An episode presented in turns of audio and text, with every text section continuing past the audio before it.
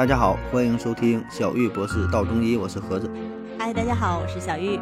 嗯，这一期啊，咱们继续《山海经》系列啊，继续呢从《山海经》当中找一些比较好玩的、有趣的药材。那上一期呢，我们聊了植物，哎，这一期呢，自然就是要说说动物啊。这个《山海经》当中记录的动物，那可真是太多了啊。大概呢，整理了一些啊，我简单看了一看，这里边儿，呃，《西山经》当中说。前来之山上，啊，有种羊叫做簸羊啊，就是簸箕的那个簸。说其脂可，呃，可以以蜡啊。翻译过来呢，就是说这个这个羊的肉啊，这个肥肉能让你的皮肤变得非常的细腻啊，不生皱纹。然后呢，《尔雅》当中说，呃，羊大六尺为荣啊。实际上呢，就像咱们说的这个大尾羊，就非常肥呀，这个肥肉非常多啊，非常肥美。说用这个肥肉呢入药的话呢，就可以保持皮肤的细嫩哈。那这一说好像还挺有道理的，就非常肥的羊。对啊，这种方法它的确是有效，有一定道理的呀。他那个亲人呃好一行他注解此段的时候是说啊，就是今人以羊脂呃疗这个皱啊有验啊，就是说现今呢是有一些。的确是有一些治疗一些什么粉刺啊，或者治疗一些抗皱的一些产品啊，嗯，它这类油脂类的化妆品，因为大家知道，就是这个化妆品啊，它肯定是要脂溶性的，对吧？那个时候呢，它不好去加一些人工的这种产品，所以它都是用这种天然的这种脂质的成分，比如说羊脂啊，就特别适合，就是肥油就像你们吃那个羊，对吧？就感觉吃羊特别香，那个脂，对吧？就 烤起来特别的好。冒油，可见当时这个记载它是来源于生活实践的。比如说还有什么预防那个骨疾的叫三足鳖，你像骨疾就神经错乱嘛，像三足鳖不就是三条腿的这个龟嘛，也是神作。那这个骨疾神经错乱这个事儿，对吧？它其实也是存在，就说明对人是它是有这个病的。骨疾就是相当于被人下蛊了，咱说就是中了蛊，没有什么原因哈，这个人就不明白了，是吗？哎，他这是神经错乱吗？神经错乱。三足鳖是啥？三条三条腿的龟。对。那这个不好找啊。那 那咱把正常的龟剁一条腿管用吗？能不能治这个？能能治这神经错乱吗？你们可以联系一下你们医院这个神经内科的试一试。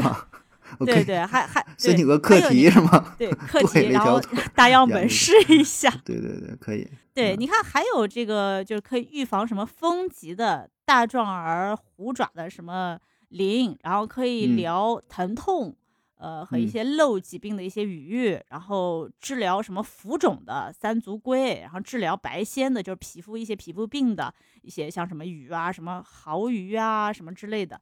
反正有好多，就是还有一些鸟也是治疗风疾的，呃，治疗一些腹部啊肿胀啊，就就是腹部大，然后又觉得特别胀、特别肿，嗯，呃，这个看起来现在有可能腹部有腹水啊，这类可能我觉得也算。同时还可以抵御一些什么百毒，什么叫耳鼠之兽，还有什么治疗忧郁症的，就是什么鱼，啊，特别神奇。治疗治疗忧郁症。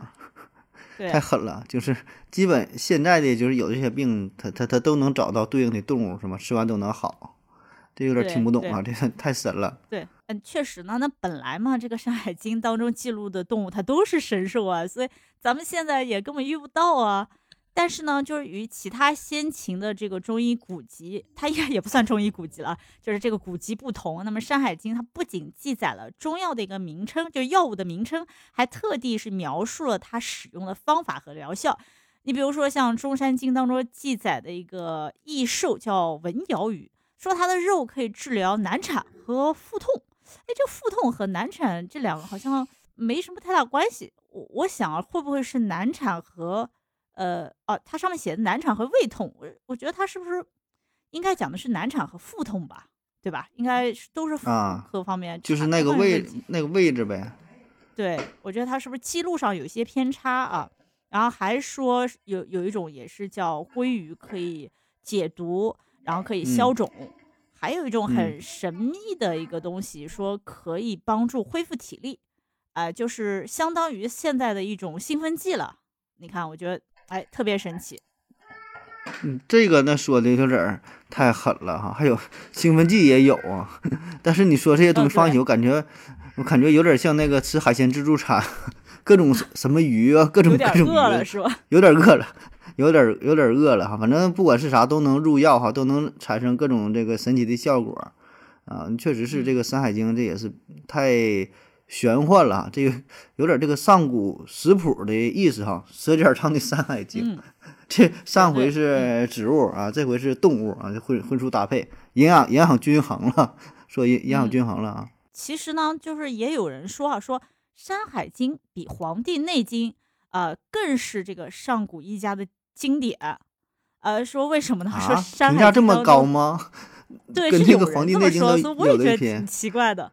对，这太夸啊张了吧？但说因为《山海经》当中的神奇动物数不胜数，我突然想到《哈利波特》神奇动物，就所以我们就 是那今天来举例一个什么十种差不多的，就是就是说什么叫差不多呢？就是长得不一样，哎，但是都是神嗯兽，都奇奇怪怪的，但是功效一样，哎，都能够治病，有的还能够治疗同种疾病。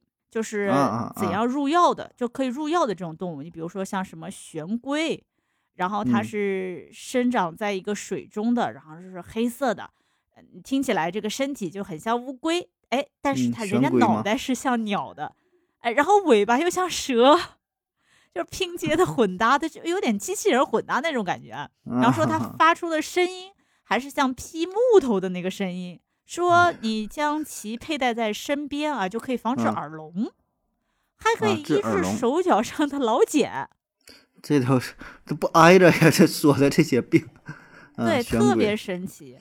还嗯说有一种鱼，呃，就是这这种鱼是生活在一个山上，说它的形嗯状呢像牛，鱼在山上蛇的尾巴，你看跟上次那个玄鱼，呃，嗯对，所以很奇啊怪。然后说它对还有翅膀，然后是叫冬眠夏醒，这点倒是啊，就是很多和很多那种冬眠的动物有点像。是蜥蜴吗？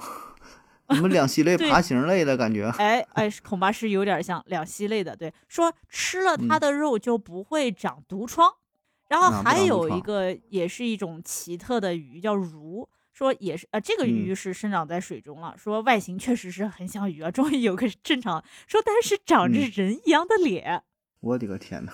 哎，对我觉得这个描述的有点像咱们《鬼吹灯》那个第二集《龙岭迷窟》里面的那个蜘蛛蜘蛛人吧，就是他那个嗯外形长得很像蜘蛛，但是他那个脸是那个人脸嗯，人脸还挺瘆人的，我感觉。嗯。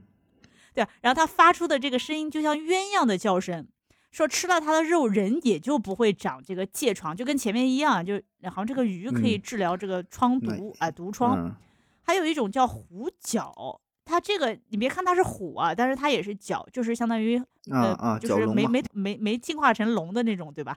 角它是一种恶角嘛，对吧？就是上古神话当中，它一般比较嫉妒龙 那种，然后跟龙好像关系都不大好那种神奇动物。然后说生长在一个山上，它又长着鱼的身体，然后蛇的尾巴，然后发出声音也像鸳鸯叫。哎，是不是跟这个刚刚讲这个鱼是近差不亲啊？都像那个什么蜥蜴呀、什么鳄鱼或者什么，跟这感觉有点像。是不是就叫的名字不太同？说吃了它的嗯肉也不会再生这个毒疮，还可以治疗痔疮。我怎么突然想起了穿山甲了？就是也是入药。啊，你说也是，长得都挺像，但好像对这古人对这个痔疮这个事儿这么在意呢？好像吃这些东西 都是都不长痔疮是吗？是他们营养不良，还吃肉太多呀，便秘啥的，什么总长痔疮，感觉。对 啊对啊，你想就是可能他们这个饮食不太平衡吧，可能适时高粱食物，然后就足生大丁吧。就是说你吃了太多的这个肥甘厚腻，什么肥肉啦，哎什么呃鱼啦，什么这种、嗯。呃对吧？肉类的东西，然后它呢是会阻阻抑你的阳气的，时间久了就容易内生热毒啊，就导致这个热毒运脓，就就会发生在这个皮肤上面出现一些嗯疔疮、毒臃肿疮什么的。嗯，哎，你像我们《黄帝内经·素问》当中会有说叫“东方之域”啊，就是呃天地之所生也啊，就是这个鱼盐之地，海滨傍水，就是说这个就是我们生长在东方，就就我们这代的人，江苏，你看嗯浙江这块儿对吧？就是生长在这个海边儿。然后呢，大家天天吃鱼啊、海鲜啊，对吧？这种生在这个地方嘛，对吧？是不是就比你们那边嗯相对吃的就多一些嘛？然后呢，这海里面的东西又容易，对吧？又盐分比较高，啊，所以呢就是嗯哎，吃了以后呢，啊，就是容易得这种呃这种叫疔疮、痈毒的这种哎疾病。所以嗯说，就是跟这个北方啊，或者是跟这个我们的中部，什么山西啊，嗯对吧？内蒙啊，什么四川，它它又不一样了都不一样，都不一样。哎，都不一样。对，所以就是这个食物其实还是要合理的搭配，对吧？否则就是会因为一种某种偏好食物啊得某种病。我觉得这个写这个神奇动物的这个作者，可能是不是来自于东方啊？所以你看他就知道，你看在你们那儿可能相对吃鱼啊这类的就少一点，得这个丁疮痈毒的哎少一点，内陆可能相对也少一点，对吧？我我感觉可嗯能是因为这些作者，哎、他是跟这个海鲜打交道的，嗯，那可能是还是有关。您说这个吧，有一定道理，对吧？他也不可能说像现在这么方便，然后调查全国各地每个地方的饮食习惯，然后说哪个疾病比较多发，可能还是比较局限的，对吧？对那确实啊，每个地方，你像咱们东北这一边的话，呃，空气呢就比较干啊，特别冬天，你说就是咱这边就属啥干冷干冷的，然后嗯像南方呢就比较潮湿啊，然后咱这边儿再有啥呢？天气干，再加上吃的可能也是比较咸呐、比较重口味儿的。你看，嗯所以这种心脑血管疾病可能就比较多，比较多，对吧？你要嗯你对吧？你要在咱这边儿可能写《山海经》的话，就如果说作者是东北人的话，可能更嗯注重的就是什么心脑血管疾病，这个呃鼻炎、咽炎呐、喉咙发干、发干，对吧？可能哎是注重这个事儿真了，是吧？咱瞎瞎猜的。对对，但所以说那个《山海经》估计应该不是你们那块人写的吧，对吧？嗯，对，你要你这一说，还真真真挺有道理啊。不过那时候你那你东北好像他那个时期东北不在中国范畴了吧？这这大东北这个都是这这比较遥远的地儿了吧？那时候可能还是就是所说的中国还是中原这个这个地带吧？对，中原这块地方。所以说，你看《山海经》，它可能也不仅仅是东方人写的，我看应该也有内陆地区作，就是中原地区这个作家的一些手笔啊，他还记录了一些内陆地区容易发的病。你比如说，有一个生长呃在什么高图山上的，有个叫树丝，哇，这个名字起起来的可有这个国外的 感觉了，特洋气。嗯，啊，形状像老鹰，然后长着人一样的脚。说人吃了它的肉以后，可以治疗这个大脖子病。哎，这个重点来了，哎，是治疗大脖子病。你所以说，你啊看现在大脖子病其实蛮少的啊。你像像我们就是我们这一代人应该是知道对吧？还是嗯比较了解。然后上个世纪还是挺多的，就是内陆地区好多人得大脖子病嘛，对，离离海边比较比较远。然后嗯呢，这嗯个九零后啊、零零后，我估计他们可能就完全没见过这样，估计都不怎么太提到，对，没提过，嗯，嗯，就咱吃那个盐，不是加那个加碘嘛，碘盐对吧？对实验当中是强强制性的加这个碘，就说这个甲状甲状腺激素然后分泌的障碍，然后机体呃调节，然后甲状腺组织增生肥大是大脖子病，是吧？现在是咱知道这个原因了啊。那《山海经》当中是写这个事儿了啊，他说吃吃这东西是这个病啊，啊，这种就在内陆地区也是没有，基本基本已经应该消失了。没有这对没有了，嗯。但那个时候就是人虽然没什么大的问题啊，但是人看上去挺难看的，你让一个大脖子多难多影响外观呢。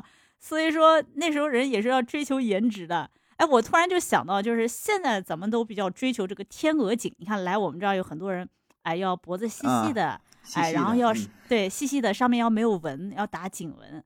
哎，你看，就是追求这种脖子细。哎，你像非洲好像有一个部落，哎，你还你还看过这样的视频呢？好啊像说上面就套了很多那种环，套最后呢，他那个 脖子，哎，最后就越 来越细，估计就像那种黑天鹅吧，天鹅颈。有点有点吓人的感觉。对，有点吓人。对对对，你说，然后啊，他那个《山海经》上还有一些，它不是治疗身体上的疾病的啊，他还有嗯聊一些什么心理方面的一些疾病。呃，你比如说，呃，有一个什么长得像山猫，然后头顶上还有头发，哇，我嗯，太脑洞大，还还雌雄同体，你说这个脑洞大开吧？说吃了它的肉啊、吃了它的肉，说人不会嫉妒。我 这个就更神了。这个首先，这个药啊，这个这个动物疗效真假不管啊，但是他能想到这一点，我觉得就挺牛的。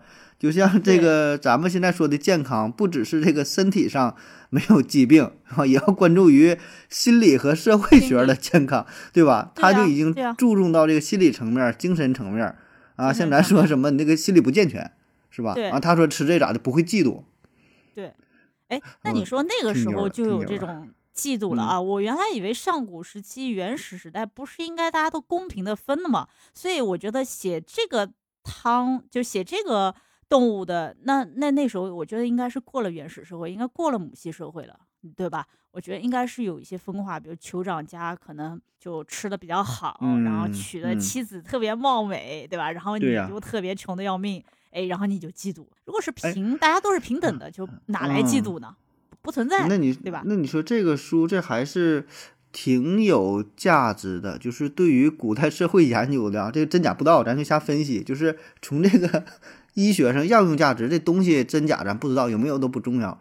但是说他能注意到这个点，他能提出说能治疗呃嫉妒这个疾病，就说明当时什么社会分工啊，人与人之间的这种情感呐、对吧？包括说他能注重到这个点，呃，还是能给我们带来很多启示，对吧？我觉得这个还还真就是挺有，不敢是神话啊，挺有用的，挺有挺有启发价值的。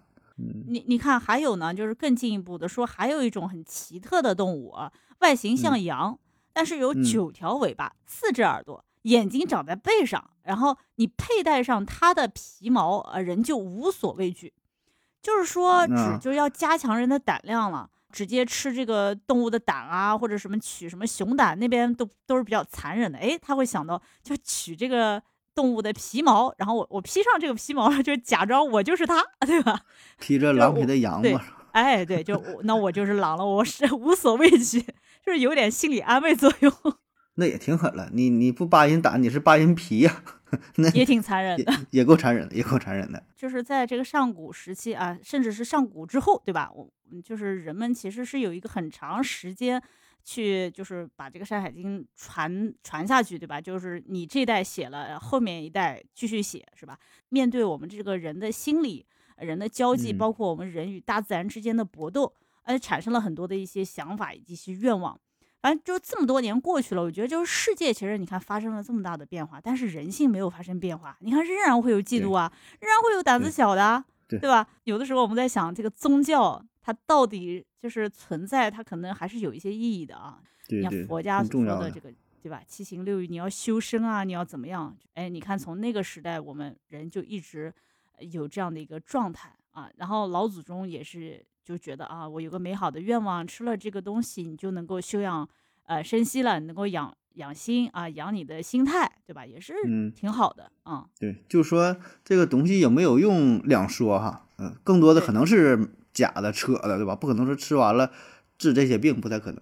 但是说他能意识到这个问题，他能想办法去弥补一下啊。说哎这个人儿、对吧，精神哪方面儿有一些比较薄弱的地方，但是呢，我们可以想办法呢，去去去这个修正注意到这个问题啊，然后纠正一下，对吧？胆子小，让你胆儿大点儿；嫉妒呢，你别嫉妒，对吧？你抑郁呢，我让你我让你开心点儿，对吧？对，哎这挺好的我我觉得还会有一这个我真这我从来是没想到的地儿啊。对你，比如说我们现在不是还有个点儿，然后就是呃，经常会有一些安慰剂啊啊，或者是骗小孩儿的啊，就比如说你的小孩说、你你说哎呀，你不用胆子小啊，说妈妈就在后面，对吧？其实妈妈可能就不在啊，然后说你啊没事儿，你抱着这个什么老虎，你就胆子大了，你啊就可以去了，哎，实际上没有，嗯但是呢，他就是自己觉得壮壮胆了，所以说，呃，有可能古代人他也会说，啊，你不是胆小吗？没事儿，我已经把这个动物的皮毛给你给打过来了，你披上它，你就胆大。然后那个人听着可能说，对哎，真不错，哎，我我我我胆子就立马大了，然后我我再去打一些打猎啊，或者做一些什么勇猛的事情，哎，就感觉事半功倍的感觉。啊，可能会有这样的一个想法，哎，真不错。嗯，古代安慰剂 你要真要是披个虎皮的话，你到森林当中，那些小羊、小兔看着你，以为你是老虎，他们就真害怕了。可能 确实有用，对吧？确实有用、啊。确实你确实有用，而且你可能是不是老虎看着你也会相对好一点？哎，我突嗯然想起来，老虎都就是害怕在对在非洲啊，那个就是呃有一个科学家，他是专门研究那种。呃，鳄鱼的，就非洲鳄，啊非洲鳄特别凶猛嘛，对吧？动物学家他们就是呃用那个呃鳄鱼的那个皮做成的那种皮囊，然后撑起来，人嗯在里面，然后身上裹一些那种河马粪便，然后就自己这样爬进去去研究那个鳄鱼，我觉得这胆量也非常强的。但是哎，用这种方式的话，那个其他的鳄鱼好像就不会动你，哎，还真是，就他就误认为你是他同类，欺骗同伙，欺骗同伙了，真是，欺骗同，伙了是吧？欺骗确实有用同伙了，对，确实有用。哎，还有嗯一些动物，它们的能量就嗯更加强大了啊！它不仅能够治疗疾病，还能够对世界产生影响。你比如说，就生长着一种叫奇特的文鳐鱼啊，它形似鲤鱼，但是长着鸟的翅膀，然后呢，常常在西海活动。呃，说它的肉质，哎，还酸中带甜，真是有鼻子有眼睛。只要它出现，天下就会大丰收。哎，所以你看，零八年北京的奥运会就采取了这个吉祥物啊，哎啊，你知道吗还有这一说，这我这我真没太听说呀。就是我们上古的，就是相当于吉祥物嘛。啊啊啊！这是从这来的，都是有有这个道理引用来的啊啊啊！还有各种各样这种这种功能的嗯动物，还有防火的，还有能够让天下安宁的啊、能够嗯就是让天下发生战事的啊、然后比如说让天下发生水灾或者什么，反正就是感觉就是嗯，有点缺啥图腾崇拜了。对对 对缺啥来啥。对嗯，感觉就是嗯，世界各地反正都会有自己的一些图腾崇拜嘛，对吧？哪种嗯鸟啊或者兽，它象征着吉祥或者是勇猛胆量。我想这应该是不是就是我们最早的那个图腾崇拜的文化？就是啊，我现在有个想法，幸亏这些鸟啊，就是目前是不存在的。你说嗯如果要是存在我们那个图腾崇拜的话，就搞得跟印度一样。你看，印度那个不是崇拜那个湿婆座下的一个那个、婆对牛，他们牛地位可高了。你看，在那个新冠那个那个那个时候，你有没有看过好多视频啊？然 后那个牛的排泄物啦，什么尸体了，都被神化了。当成神兽嘛，是吗？神兽一对它真一直都是供着，嗯，对他们那个牛都比人的地位还要高。你说我们要是现在有那还有那些玄幻的鸟的话，那就咱们国家就有的玩了。